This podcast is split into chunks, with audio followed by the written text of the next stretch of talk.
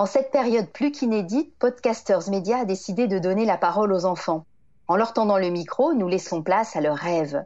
Dans Rêves de petits confinés, l'école, les planètes, la télé, le loup, le président ou les parents, tout est mis en mots par ces enfants dont la parole pétille et apporte une bouffée d'air pur dans un quotidien un peu confiné. Je m'appelle Antoine et j'ai 10 ans.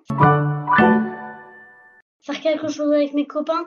Dans un grand stade, un peu comme, euh, comme les matchs de foot qu'on voit à la télé. On serait à peu près 9 ou 10. 9 ou 10. J'ai pas, j'ai pas des centaines de copains. Donc, euh, après, euh, le, le matin, plutôt je me repose. Ensuite, je vais manger hot dog, kebab, hamburger, pâtes, voilà.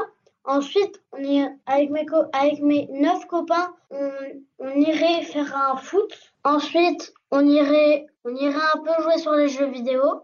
Euh, ça peut être Mario Party, Mario Kart, c'est bon. Sinon, euh, c'est avec grand plaisir. Regarder un film, euh, rigoler, euh, on rigolerait. le matin, on fait 30 minutes de devoirs. Après, on fera un... Après, encore dans les devoirs, une matière, une matière que je préfère, les maths, encore 30 minutes ou 15. Bah après, on irait manger. Après, on pourra encore travailler.